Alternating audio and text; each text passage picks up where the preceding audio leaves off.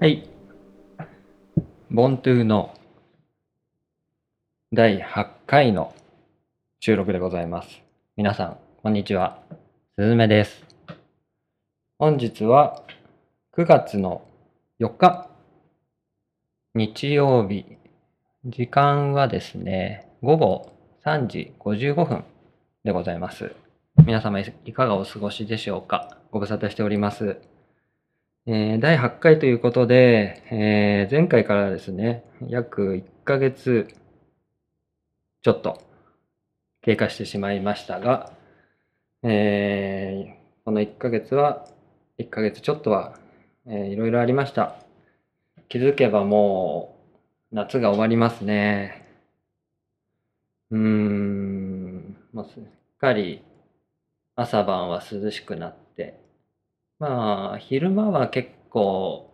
暑い日がそれでもありますけれども、まあ大体上がってもね、気温30度ぐらいで、まあ、走れるぐらいの暑さで過ごしやすくなってきたなという感じがしますけど、えーこの夏は、そうですね、うん、福島に7月の終わりぐらいに2泊3日で旅行に行って、大そうな、あの、まあ、安達太良山のキャンプ場に泊まったり、あと、猪苗代湖の近くで、うん、ホテルに泊まったりして帰ってきました。その帰り道で、あのランナーの友大さんとのお勤め先にお邪魔して、えー初めて友大さんにお会いして、美味しいコーヒーをいただいて帰ってきたというのが、な、この夏の最初の思い出かなと思います。その後家に帰ってきて、えー息子が発熱しまして、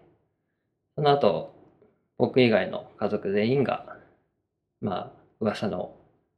新型ウイルスに感染してしまって、僕は、あの職場の命令で、逆隔離という感じで、実家に2週間ほど帰ってたんですね。で、幸い、感染することはなく、今に至ってるわけですけども、まあ、大変そうでしたね。一緒にいられないのが申し訳ないなっていう感じでしたけど、僕の家族3人、妻と子供たち2人は結構辛い2週間を過ごしてたようです。で、それがまた隔離が明けて、一緒に生活ができるようになって、うーん、その後はまあ、赤城に、久しぶりに、久しぶりにね、トレイルランニングをしに行ったりとか、もう数ヶ月ぶりですね。冬ぐらいに水沢の雪山を走ったのが最後なのかな？2月、3月ぐらいだったと思うんですけど、それ以来の山を走るっていうランニングしたんですけど、やっぱり山はいいですね。涼しいしね、夏とかはね。うん。まあ、ちょっと足がまだうまく動かないので、それほど積極的には山に走りには行けないんですけども、まあ、たまにはいいのかなっていうふうに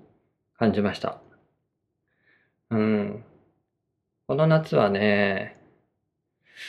いやー、みょうが食いましたね。話変わりますけど。みょうがめちゃくちゃうまいじゃないですか。みょうがの、あの、ほろ苦さ。それを、あの、みょうがを刻んだやつを、ナスと一緒に、めんつゆと、ちょっとお酢入れるのかな？につけた、煮浸しじゃないんですけど、つけたものを、奥さんがね、いう、食事の時に出してくれて、そればっか食べてましたね。うん。とにかくみょうががうまいっていうことに気づいた38歳夏休みでしたね。まあそういうような感じで夏がすっかりもう秋モードに移り変わっておりますが、今日は日曜日だったので、子供たちと近所のぶどう園があるんですけど、新東ぶどう号ってところがあって、そこに何軒か、20軒くらいかな、ぶどう園が集まってるところがありまして、まあ、毎年恒例でそこにぶどう狩りに行くんですけど、今日それに行ってきました。今、9月上旬なので、例えば、あの、シャインマスカットとかね、あと、巨峰とかか、が出てましたよ。それを、あの、まあ、好きなだけ買って、4000円ぐらいの範囲の中で、うん、買って、買って、ももらってくるみたいな感じなんですけど、それに行ってきて、いつもあの、藤実りっていう、あの、藤の花のね、藤に、実りっていう難しい漢字があるんですけど、それが読めなくてね、それが、あの、小林年次の年、年の字が実りって読むらしいんですけど、なんて読むんだっけなっていつも読み方に迷うぶどう狩りです。でした。はい。あと、ピオーネとかね。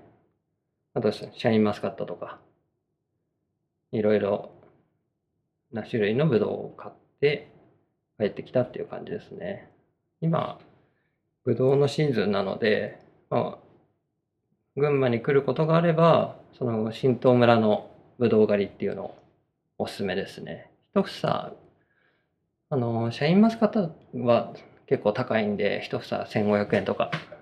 それ以外のは、まあ、500円から1000円ぐらいで一房買えるのかな。なので、ぜひ行ってみてください。でぶどう園のね、ホームページが、まあ一応、あるところはあるんですけど、見てみるとね、あの、昔あった魔法のアイランドみたいな、本当に安っぽいホームページなんですよね。そこもっと力入れれば、プロの人に頼んでね、もっと力入れたら多分今の人見てくれてお客さんも集まりやすいんじゃないかなと思うんですけど、まあないところの方が多いし、あっても魔法のアイランドみたいな、ちょっとした携帯サイトみたいなやつしかないですよね。その辺損し、ちょっと損してるなと。ぶどうすごく美味しいんですけどね。そういうところでもうちょっとわかりやすく、人を集めやすくできるようにしたらいいんじゃないかなとちょっと思ったりしましたね。うん。あとは、先日、まあ3ヶ月に1回ぐらい、今、軍大に受診してて、頭の様子を見てもらってるんですけど、その前も、久しぶりに受診、脳外の受診をして、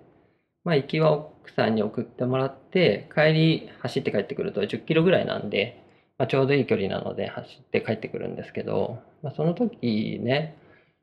さすがに病院の診察受けるんで、サンダルとかで行きにくいっていうのがあって、一応靴履いてったんですよね。乱臭っていうと、まあ、道走るのは他のクリフトンしか持ってないんで、クリフトンで行ったんですけど、まあ、久しぶりに靴を履いて、乱臭を履いて走ったら、やっぱり、なんだろうな、重たいというか、走りにくいですよね。特に、他とかはさ、あの、ソールも厚いし、柔らかいし、ミッドソールが。すごい走りにくくって、ほとんど日常はルナサンダルで生活してるので、通勤とか、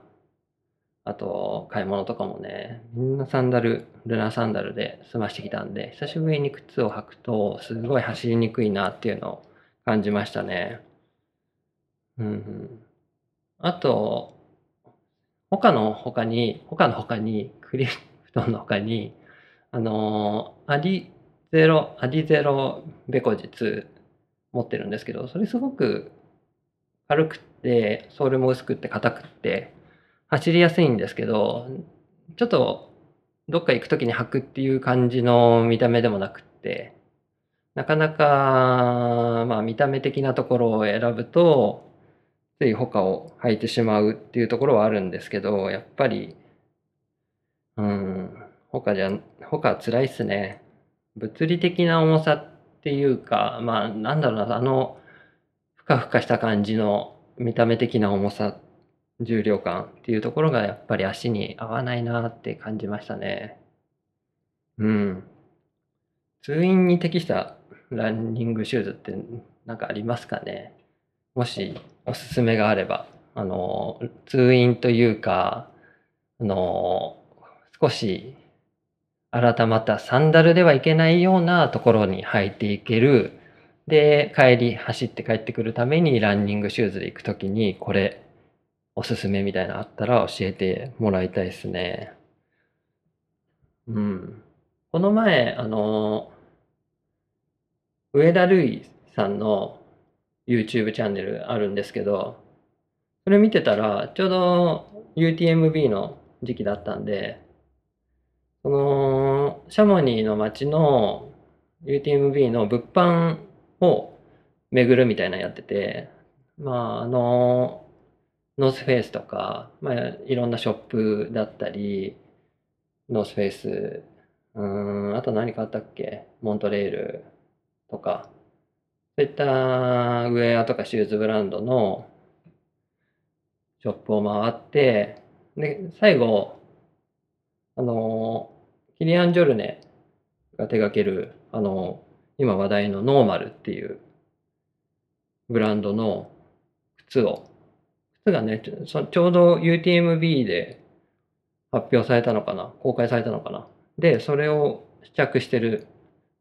映像があって、それ見て、すごく、あ、すげえいいなと思ったんですよね。見た目的にはシンプルで、うんと、やっぱり、なん、なんだろう、見た目的には、まあ横から見た感じだけなんですけど、ナイキとか他とかのシューズに似てるのかなっていう感じはしたんですけど、その、まあ、あの、公式サイトの内容を読みますと、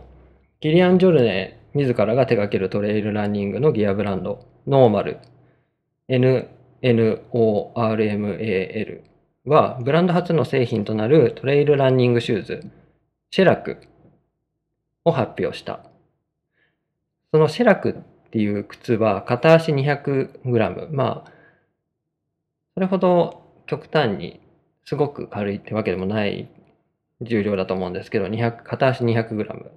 27センチですね。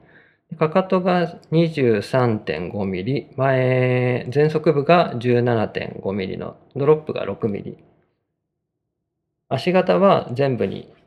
ゆとりがあり、前の方にゆとりがあるっていうところでは、あの、他とか、まあ、アルトラとまではいかないかもしれないですけど、前の方にゆとりがある形らしいです。で、アウトソールがビブラムの、うん、ビブラムライトベースってやつとメガグリップのコンビネーション。で、アッパーがマトリックス。で、マトリックスを採用することで通気性と耐久性、軽量性を確保したということでした。で、まあ、いろいろ環境にも気を使ってるっていう内容が書いてありましたけど、このノーマルのシェラクっていうシューズはすごく見た目的にもシンプルでかっこいいし、まあ、ソールもそこそこ薄めな感じ。で前足部にゆとりがあるっていうことでは我々アジア人にもフィットした履きやすいシューズなのかなと思ってちょっと気になってるんですけど。うん。まあ日本で販売されるかどうかまだちょっとわからないんですけど。上田瑠衣選手のね、YouTube を見て、ああ、すごいいいなと思ったのが、このシューズですね。そのシューズでした。あと、日常的にすごく好きで履いてるランニングシューズ、まあトレイルランニングシューズっていうと、あの、ニューバランスのミニマスとかね、すごく安いし、軽いし、薄いし、履きやすいし、好きで履いてるかな。うん。薄底がやっぱり好きで、この今のアディゼロベコジ2の前は、アシックスのターサージール。あれもすごい薄いんですけど、履いてて、ソールがなくなっちゃってアディゼロに変えたんですけど、すごいそういうローテクなカーボンプレートとか、すごいミッドソールが厚いとか、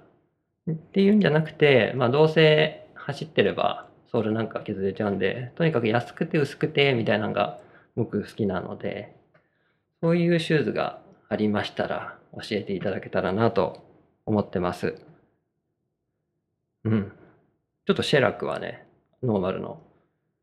買えるようになったら絶対買いたいなと思ってますね。うん。そんな感じですかね。最近思ったことはね。あとは、なんだろうな。ないな。うん。まあ、16分経過したんでね、久しぶりの YouTube じゃないや、あの、ポッドキャストなんで、まあ、こんな程度でいいんかなと思うんですけど、はい。えー今回は、うーんと、いつの間にか夏が終わってたっていう話。あと、みょうがは38歳ぐらいになるとめちゃくちゃ刺さるっていう話と、こういうランニングシューズが好きだよっていう話でした。あ、iPhone ね、14がもうすぐ多分リークされてる画像とかスペックとか読んだんですけど、まあ正式に発表されるのが今週、来週中ぐらいかな。多分あると思うんですけど、まあどうしようかな。今11 Pro なんで、もう3、4年経ってるわけですよね。なのでここは一つ14、プロで16万からってことなんで結構値上がりしてて高いですけど、10万程度ならね、いいですけどね。iPhone いいなと思うところもあるし、まあ、Pixel 6 Pro とかも、まあ、10万程度で買えるので、そっちでもいいかなっていう思いもあるし、まあ、今の11 Pro でも何ら不便はないので、まあ、いっかっていうところもあるしっていうところで悩んでますが、皆さんどうですかね ?11、11じゃない、14プロとか行く、行く感じですか？うん。まあね、結局写真しか撮らないからなと思っちゃうんですよね。写真撮って、まあ、ツイッターとかね、インスタとかやる分には別に、そんな何でも問題だと思うから、通信環境さえ良ければね、そこに16万出すのはどうかなと思うところもありますけど、まあ、欲しいと思った時が買い時なんで、行っちゃうかもしれないですね。ということで、あ、そう。11月のね、18、19、19、18、20日だっけ？あのー岐阜で OMM ありますんで、まあ、出ることになってますので、これまではその赤城に久しぶりに行ったんですけど、まあ少し山の時間を増やして、登る時間を増やして、OMM に向けてちょっと登る練習をしていかなきゃかなと、あと1日5時間、6時間動く練習も必要かなと思っているので、今月9月からは山登っていきたいかなと思ってて、あとは基礎体力つけるためにランニングも、今、週に1回とか2回しか走ってなくて、まあ月間で100キロちょいぐらいって感じなんですけど、まあもう少し走って活動時間を伸ばしていった方がいいのかな。あと、直前になったら、まあ同じ装備で転泊とかできたらなとも思うところもありますけど、まあ時間の制限もある中でやってますんで、まあ無理ない程度に日間 OMM を楽しめるぐらいの感じで仕上げていきたいかなとは思ってます。こんな感じで、第8回目のかな、ボントゥーの終わりにしたいと思います。すずめでした。